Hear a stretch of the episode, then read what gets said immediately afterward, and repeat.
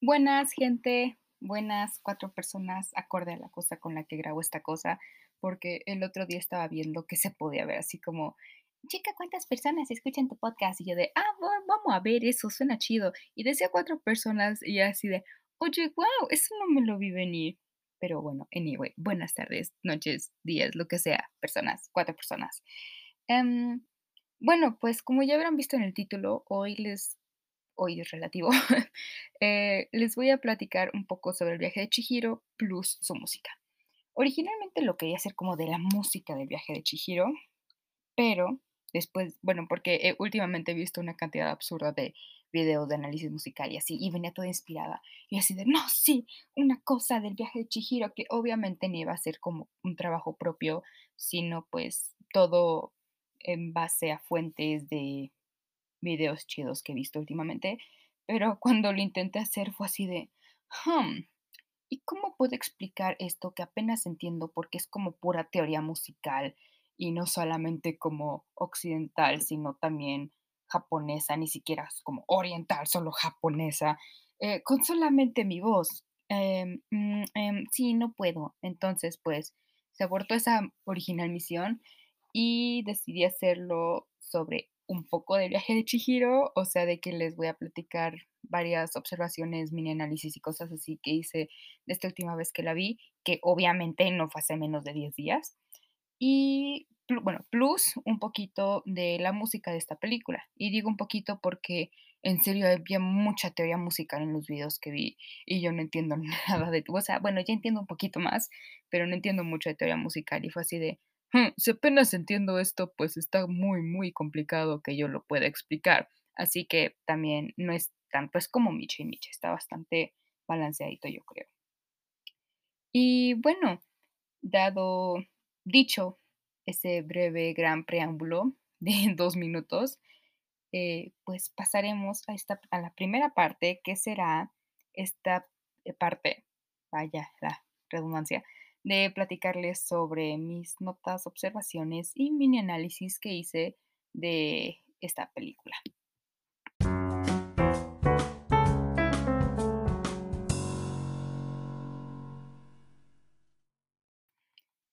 Creo que cualquiera que haya visto la película sabe que se trata de que maduración, que porque Chihiro aprendió de sus errores, que porque pasó de ser una niña berrinchuda, que tenía 10, 11 años, tampoco era la gran que porque pasó de ser esa niña berrinchuda a una niña que por fin se valió por sí misma, por primera vez en su vida, que primero que fue mediante el apoyo de otros que le iban como jalando y ella hacía la otra mitad, y que luego cuando ve que su posible interés romántico nunca, no hay nada canon, pero pues podría ser, que su posible interés romántico, su, su interés amoroso, dejemos, ay, dejemos ambiguo qué tipo de amor, que su interés amoroso está corriendo peligro y es, ah, sí, bueno, por primera vez voy a tomar las riendas de mi vida, voy a tomar una decisión yo, y pues sí, uff, maduración, Jay. Em, y pues sí, o sea, súper sí se trata de esto, ¿no? Una cosa, eso lo vemos muy, muy clarito también en la música, bueno, no tan clarito, está medio difícil de darse cuenta de ello. De hecho, yo no me había percatado hasta que lo vi en un video, jeje. Em, que hay la canción principal de la película, la de One Summer's Day, la tocan 4 veces en toda la película. Y la última vez cuando Chihiro ya se está yendo de este mundo extraño, donde hay un bebé gigante, eh, suena diferente, pues lo cual tiene todo el sentido del mundo porque, pues, ya es una niña diferente. Em, y sí, siguiente.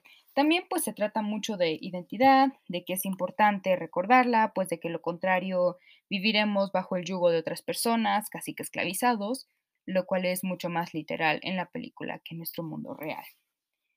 Em, y bueno, esto sabemos que le sucedió a Haku y vaya, él no recuerda su nombre, él ya perdió su identidad y por ello Yubaba lo puede controlar. Si no me recuerdo, cuando le recuerda a Chihiro su nombre, le explica que de olvidarlo, eh, pues ya, valió, ¿no? Ya, Yubaba le robó su identidad y jamás va a poder escapar de ahí, el cual es su caso. Y creo que él dice eso, de que eso le sucedió a él en la escena en la que están comiendo las bolitas de arroz y que Chihiro empieza a llorar y es como, ay, sí, llorar y comer. Digo, comer y llorar. Uf, gran combinación. Pero ok, sigamos. Em, es una gran escena, la verdad. Gran, gran escena. De hecho, vi un video sobre ese tipo de escenas y fue de, ah, lo podría decir, pero ya estaba un poco demasiado fuera del tema, aunque ya lo metí. Ni modo. Pero ya, ahí paro. Em, y bueno, eh, sí, es que tengo un guion aquí porque, pues, o si no hago locuras de que empiezo a hablar como de demasiadas cosas y luego divago. Entonces, intento mantener un guion, pero me salgo mucho. Entonces, cuando haga pausas de, eh, pues ya saben que es porque estoy de que me salí de lo que tenía aquí escrito y estoy intentando volver a encontrar. Eh, yo puedo ok, ok, ok, ok, ya. Pero además, en el caso de Haku, Yubaba no solamente le robó su identidad, sino que también hechizó para eh, tenerlo más controladito. No sé, o sea, no sé por qué razón exacta quiso hechizar exactamente a Haku. Eh, diría no me importa, pero sí me gustaría saber, honestamente. Y ya me volví a salir, damas y caballeros. Eh, ok, el punto es que este hechizo o maldición lo podemos ver literalmente cuando Haku regresa de robarle a Zeniba su sellito todo bonito y que con la ayuda de Chihiro, con esa bolita verde extraña, lo escupe, que sabe feo, según Chihiro, los gestos que hace cuando la prueba. Em, y junto al sello escupe un bichito negro. Ahora, eh, si han visto la película de El Castillo Vagabundo, pues ya saben que ese bichito es como la representación de hechizos o maldiciones que pues luego también te vienes a enterar en la película, ¿no? Pero pues si ya viste esa película antes, la del Castillo Vagabundo, pues ya, ya sabes que se trata de un hechizo a un bichito y que Chihiro mató un hechizo a un bichito. Pero pues aunque hayas visto esta película, la del Castillo Vagabundo antes, pues no sabes bien de quién es el bichito, si es el del sello, porque te dicen algo como, es que el sello de una bruja está hechizado y tiene no sé qué cosa, no sabes si se trata de ese bichito o el bichito de Yubaba. Pero pues no importa de quién sea, de que hayas sabido, ¿no? Si ya viste esta película, pues ya sabes que se trataba del bichito de Yubaba. Y una vez que la aplastó, eh, pues, porque, bueno, sí, ya, ya no sabes de qué, es el chiquito, el, el, el sellito de Yubaba. Y una vez que la aplasta, como que Haku es mucho más libre. O sea, con este hechizo, con esta maldición, tenía a Haku bastante controladito, porque si se fijan, antes de que haya roto este sellito, Haku era como todo frío frente a Yubaba y así. Y cuando Yubaba le daba órdenes, él las tenía que seguir sin, sin rechistar, como diría en mis traducciones de libros al castellano. Em, de que era como, ah, sí, va, va, va, todo frío, todo calculador, no podía decirle que no, no podía hacer ningún comentario sobre la orden que se le estaba dando. Y creo que cuando estaba siguiendo órdenes de Yubaba, incluso como que no, este efecto le duraba hasta que terminara de seguir la orden. Este nada más, de hecho es algo que se me acaba de ocurrir en este momento, porque si lo piensan, cuando está ayudando, bueno, no ayudando, cuando lleva a Chihiro a, junto con Lin, aunque ya se hubieran conocido antes y aunque Haku ya hubiera sido antes, ya haya sido antes muy amable con, con Chihiro, estaba como todo frío controlador de no, no hables. Y, o sea, ciertamente los pudieron haber estado vigilando, pero de todas maneras creo que era más frío de lo habitual cuando, o sea, en esa escena creo que estuvo bastante frío. Yo creo que pues este guía como bajo este hechizo y no podía hacer nada contrario a las órdenes de Yubaba. Pero una vez que ya es roto este hechizo, podemos ver inmediatamente, no, inmediatamente, en, el primer contacto que él va a tener con Yubaba, cuando sube y es como que no te das cuenta de que acabas de perder algo precioso y que ya se da cuenta de que su hermosísimo y gigante bebé extraño fue sustituido por las por las tres cabecitas verdes extrañas. Eh, o sea, hasta ese punto nunca vemos que Haku haya sido, digamos, insolente o al menos un poquito irrespetuoso con Yubaba. Entonces, pues sí, ¿no? Como que este, este bichito, esa maldición, ese hechizo, lo que sea, pues lo tenía bastante controladito. Y aunque todavía no pudiera irse de ese mundo porque no tenía, porque todavía no recuperaba su identidad, ya era mucho más libre a cuando Yubaba lo tenía hechizado. Em, le llegó la pubertad. Y bueno, todo eso de que Yubaba roba los nombres y así hizo que pensara como, hmm, ¿y cómo funciona ese mundo? Creo, creo que buena parte de este mundo podría estar controlado por Yubaba, pues como vemos, mientras todos en la casa de baños duermen, ella sale en forma de su pajarito extraño gigante a volar por ahí, posiblemente revisando que todo aquello que esté bajo su dominio esté en orden y bajo su control. Pero, ¿qué tan grande es el dominio que controla? Pues, quién sabe, ¿no? O sea, sabemos que Yubaba es codiciosa y poderosa, así que no me sorprendería que la respuesta de cuánto territorio domina sea mucho, pero al mismo tiempo, en lo poco que vemos que sucede afuera de la casa de baños, no vemos ninguna influencia de Yubaba fuera de la casa de baños y los restaurancitos y eso.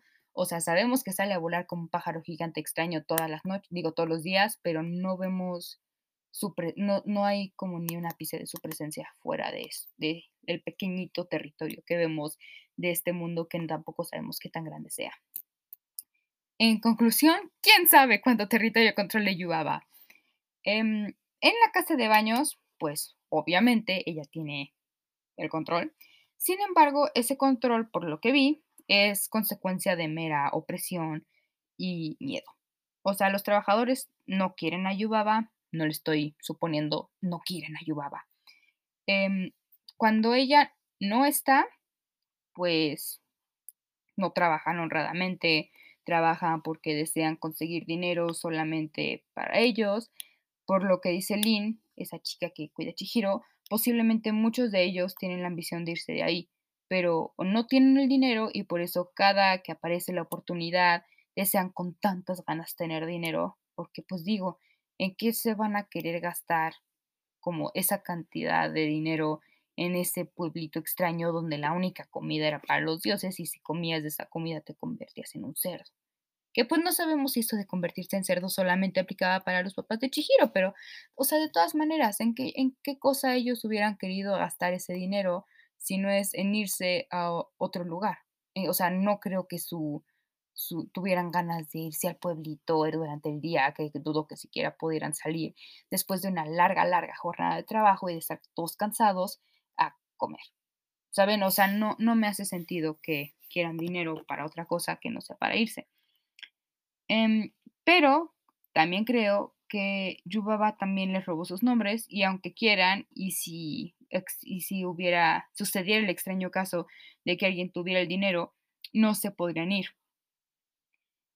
Porque bueno, esto de que también les robó los nombres a los a todos los que trabajan ahí también lo pienso un poco por Lin, porque pues Lin es un nombre a mi gusto demasiado pequeño, ¿no? O sea, Lin, Zen, mm, muy cortitos los dos, igual de cortitos como que siento que a todos los empleados que, que, han llegado ahí, porque también en una parte yo dice como, ah, le tengo que dar empleo a todo el que quiera, así como, ay, pobre de mí, pero pues le conviene a ella, o sea, no sé por qué dice eso.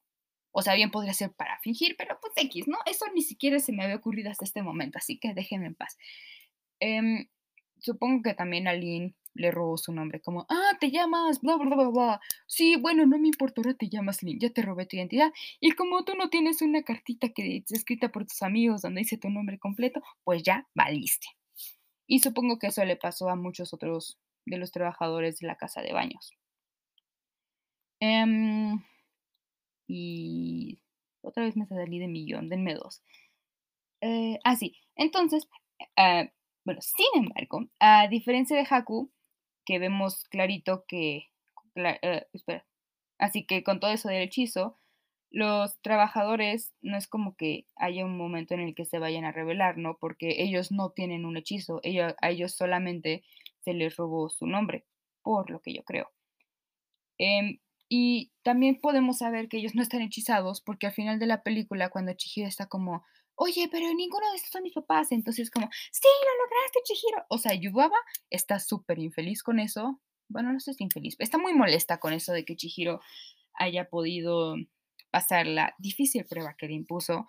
O sea, todos están súper felices, felicitando a Chihiro, a pesar de el evidente, la evidente molestia de Yubaba. Entonces, pues ellos no estaban hechizados. Entonces, pues sí, yo creo que solamente les robó Yubaba su nombre y pues son, digamos, libres de pensamiento, pero no de movimiento. Eh, así. Y bueno, en esta escena en la que todos están felices de que porque Chihiro habían acertado y que Yubaba está toda molesta, yo no creo que ella estuviera molesta porque Chihiro haya acertado, porque pues a ella en nada le afecta que una niñita cualquiera que era muy berrinchuda y que por, o sea, tuvo un, hizo una gran cosa, pero pues hasta ahí. O sea, a ella no le afecta que una niñita cualquiera dejara de trabajar en su casa de baños. O sea, en serio, no, no le afectaba en nadita. Creo, entonces creo que lo que a ella le molestó fue que Chihiro haya podido huir de ella, que a pesar de todos sus esfuerzos de que casi casi es tenerla, de quererla haber encerrado para siempre en esa casa de baños, que porque el que ella haya podido huir, o sea, como Chihiro pudo huir, como Chihiro pudo escapar de, de estar casi que esclavizada por esta bruja, yo creo que lo que a ella le molestó fue que esta acción le dio esperanza a los demás de que, oye, si una niña berrinchuda e inmadura pudo salir, pues nosotros también podemos, ¿no? Entonces, eso yo creo que, pues, sí, fue lo que le molestó. Y seguramente por todo el control que yo ejercía, eso le sería, pues, prácticamente imposible, pero ya no iban a estar resignados a quedarse ahí por el resto de su vida ya estaban como despiertos y mucho más conscientes que nunca de su situación. Y creo que eso fue lo que le molestó a Yubaba, que Chihiro haya hecho consciente a sus trabajadores de, que la de la situación en la que se encontraban y de que era posible escapar de su control. Y sí, ya sé, esto último suena muy marxista, pero no me importa. Y si se quieren poner de, oye, te estás pasando de la raya, solo les quiero recordar que los papás de Chihiro, por estar muy seguros de que tenían dinero y de que se hayan puesto a comer y que gula, uff, se convirtieron en cerdos, literal. Solo digo, solo recuerdo. Sí, bueno, ahora sí, ya voy a empezar con la música, pero voy a poner una cortinita porque la neta están bien bonitas.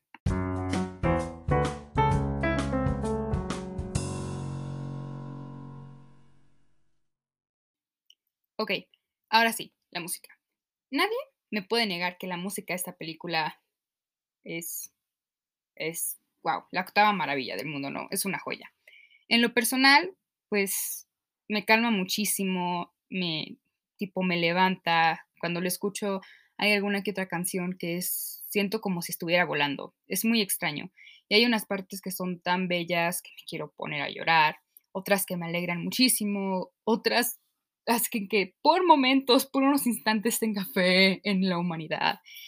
Eh, y pues me, le seguía describiendo como todo el, efecto, todas las emociones que desencadenan las canciones de esta película en mí, pero la verdad es que no, no lo puedo escribir. Lo, he intentado muchas veces y no se puede.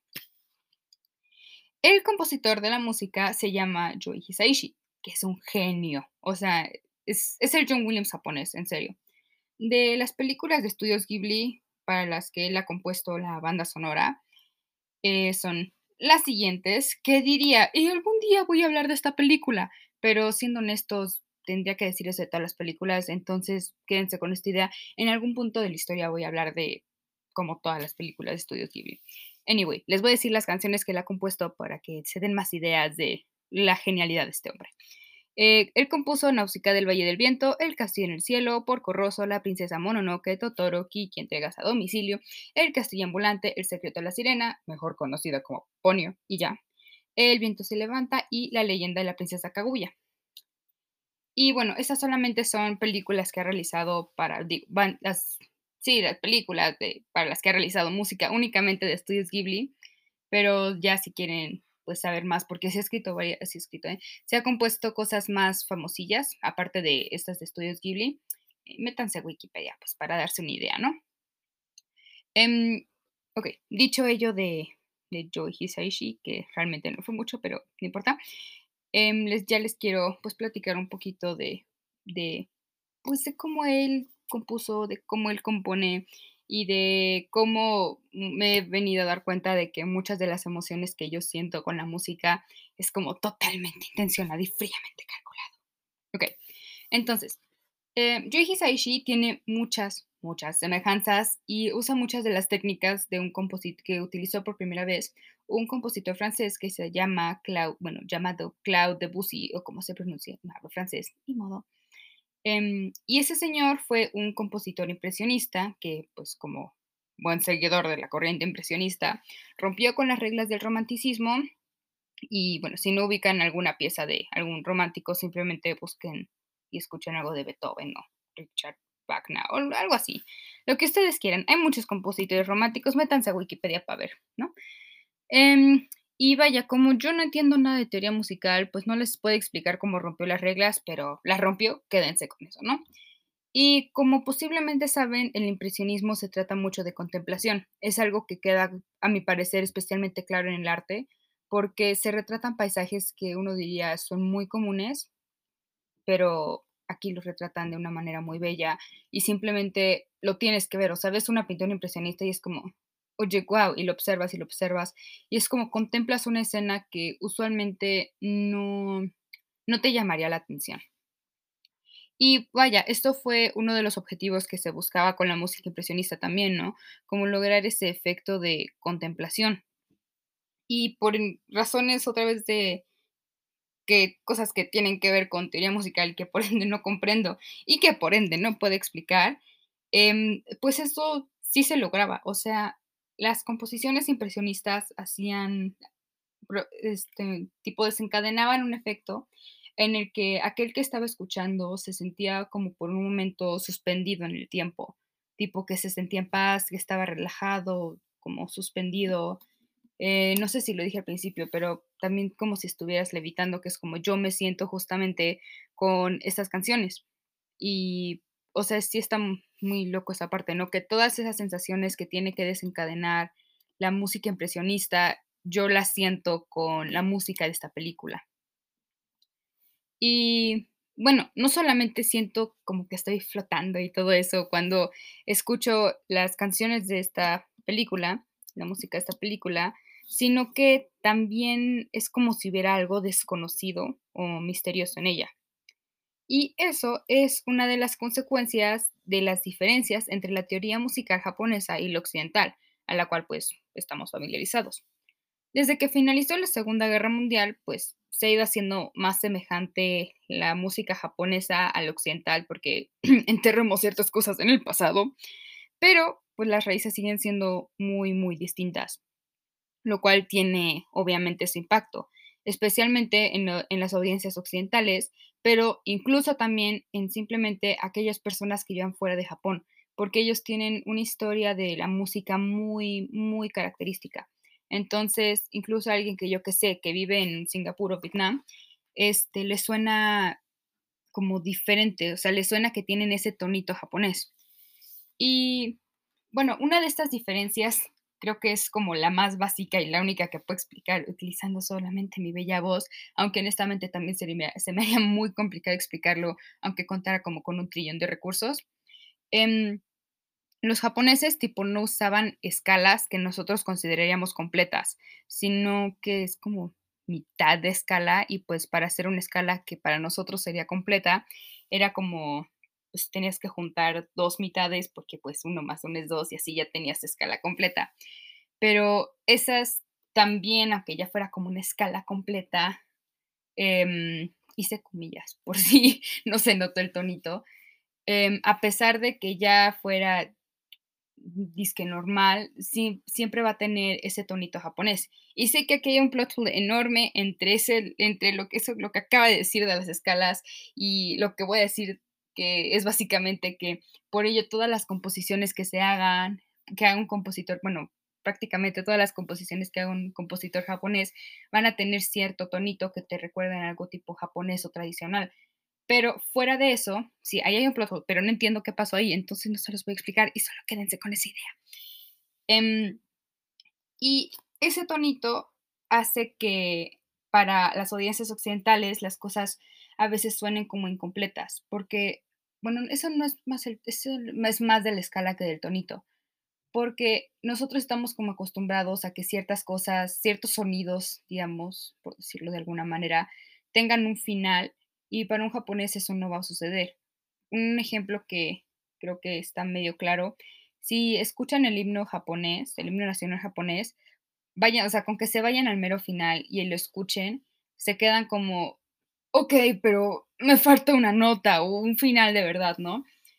Y bueno, eso un japonés pues no va a sentir como, oh, me falta el final, pero a nosotros es algo que sí nos sucede justamente por esa diferencia en los orígenes no bueno, no es no en los orígenes, sino en cómo se compone la música japonesa y cómo se compone la música occidental. Y eso de que sientes que algo te falta, a mí también me sucede mucho cuando escucho la canción final de los créditos que, que pasan de, la, de esta película. O sea, si lo escuchan, al final la, la, voz de la mujer como que tú dices como, no, pues va a seguir cantando, ¿no? Y hace una nota en la que dices como, no, sí, sí, sí, algo va a seguir. Y es una, como una parte muy loca porque, bueno, para mí es muy loca, porque siento como si me estuviera tipo llevando de la mano como cada vez más arriba en una tipo escalerita y que lo digo, no, sí, sí, sí, continúa y de, la, de repente el pianito es como, ¡ja, te la creíste! O sea, está, o sea, ahí vuelve a suceder ese efecto de que por cosas que, no, que intenté un poco explicar pero que no me salió, que la audiencia occidental siente que todavía hace falta un final. Pero además de eso, como es una cosa diferente a la que no estamos acostumbrados a oír, pues, o sea, además de que por la mezcla impresionista que tuvo Joy Hisaishi aquí, no, y que no solamente sientes que flotas y que estás en paz y todo eso que ya intenté decir, sino que también por ese tonito japonés que es para nosotros desconocido, como que sientes en casi todo momento que algo se debe de aproximar, que hay algo misterioso y que hay algo desconocido. Porque justamente hay algo desconocido en la música, que es esa cosita japonesa, japonesa que hace que te quedes como a la, expectativa, porque, como ya les dije, para nuestros oídos la cosa no concluye bien. Entonces, y eso no es solamente en el final de la canción, sino que sucede en todo momento. Y eso pues hace ese efecto medio raro en nosotros. Y pues, pues sí, creo que eso fue lo que intenté explicar con esta parte. Que no sé si volverla a grabar porque no, no me pegué a millón. Mal, qué mal yo. Y ni siquiera, o sea, en Millón está como más o menos bien explicado esa parte extraña que me costó mucho trabajo explicar. Así que estoy considerando seriamente borrar esto y volverlo a grabar, a ver si ya me puedo pegar bien esa cosa y intentar explicarlo un poquito mejor. Pero si me da flojera, pues no, ya valió y se quedaron con esa explicación.